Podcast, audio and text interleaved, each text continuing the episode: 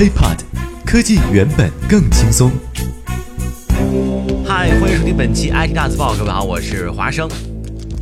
随着昨天微信推送了六点六一版本，属于小程序类目的微信小游戏正式上线啊。呃，各位应该在更新完这个六点六一版本之后啊，软件自己就会先提示你玩一个叫做跳一跳这个游戏。可能你也发现，在朋友圈已经有人分享出了这些小游戏的精彩的游戏成绩。这么一来呀，此前小程序游戏有望被引入的消息。正式被坐实。值得注意的是，在聊天页的上方啊，还增加了一个小程序的入口。这么一来，小程序也算是正式获得了微信原生首页界面最为重要的流量入口。就是各位呢，在平常啊，都习惯性的往顶部下拉，能够找到搜索。那么在这个顶部下拉搜索之外，再往下使，就这么一拽，就能够出来小程序的一个原生的重要流量入口了。根据官方介绍，微信小程序不需要下载安装，即点即玩，而且还可以和微信内的好友一起来感受游戏的快乐。微信用户呢，可以通过微信小游戏这个微信公号啊，或者呢，可以通过好友分享的微信入口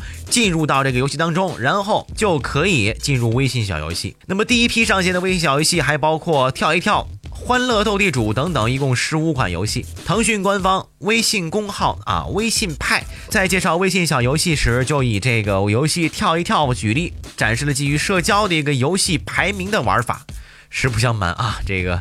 华生呢，呃，本来还是第一名啊，后来呢，被昨天晚上被人超越啊，大概是一百多分吧，一百三十多分。那么今天呢，一口气玩到了二百多分，结果刚才一看，好嘛，又被超越了。等一会儿我录完这个节目之后，肯定还要再浴血奋战一会儿。那么，比如在这个跳一跳的这个游戏界面当中，还有邀请围观这么一个功能，发到微信群之后，群友们还可以围观你的游戏过程。因此，对于微信小游戏，互动性成为了这款产品最核心的因素。那么，在游戏支付上，官方也表示了，仅安卓端的小游戏在测试少量游戏商品内购，那么 iOS 端暂不支持。根据相关媒体的报道，说这个微信小游戏已经解决了与苹果在游戏支付上的问题，游戏将通过微信发布，支付上会与苹果来分账。对于游戏的发布，腾讯称小游戏每次发布需要经过腾讯的审核。从这个产品形态上，微信小游戏呢更像是腾讯基于手机 QQ 啊推出的社交游戏产品厘米游戏，没有中心化的一个入口啊，特别依赖社交的分发。就拿后者来举例吧，基于厘米游戏的厘米 Fly，在二零一七年的春节期间就取得了八千万用户、一千五百万的日活跃，累计的互动次数是八亿人次。那么，如果基于这些数据，再加上微信这么一个超级的流量入口，微信小游戏看起来应该是一个非常靠谱的事情。那么这一次，呃，应该说吧，借用一位媒体人的标题，腾讯游戏的边界又扩展到了你的微信聊天框当中了。而且，呃，这么几天当中呢华生跟身边的朋友，呃，仔细聊天，确实发现，首先从用户层面呢，呃，很多朋友都在玩很多各式各样的小游戏，什么坦克大战、跳一跳，呃，斗地主等等的，就在咱们这个 IT 大字报的群当中啊，很多这个咱们的朋友们都在玩这个游戏，还邀请华生一起来玩。